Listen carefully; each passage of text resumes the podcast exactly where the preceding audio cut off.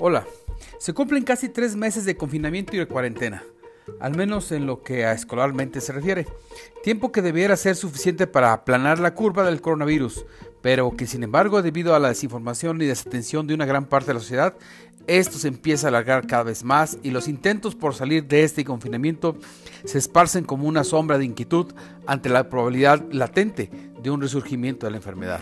Ante la existencia del encierro y no tener una certeza del final de la novela, mientras tanto existen un sinfín de cosas que se pueden realizar para prepararnos para el tal ansiado fin y una de ellas tiene que ver con las finanzas personales, las cuales con el transcurrir del tiempo nos vemos en la necesidad de alargar nuestro ingreso y por supuesto cortar nuestro gasto y para esto último le doy dos consejos. El primero de ellos es de sentido común, no compre lo que no necesita. Haga una lista sobre las necesidades reales que requiera su hogar y limítese únicamente a la adquisición de esas mercancías. No necesitamos ropa, ni nuevos electrodomésticos y mucho menos papel de baño. La mayoría de estos casos son situaciones derivadas del propio encierro, no por algo el éxito de las ventas nocturnas en línea o las famosas hot sales. Claro, debe aprovecharlas sí y solamente sí cuando se trata de cosas o mercancías que de alguna manera necesitaba adquirir.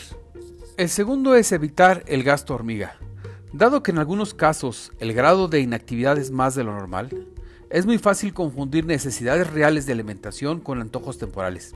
Es decir, consumir cosas que normalmente no comprábamos como golosinas, frituras o bien buscar cerveza con el riesgo de contagio. Simplemente no es una muy buena idea y el gasto, a fin de cuentas, siempre será excesivo.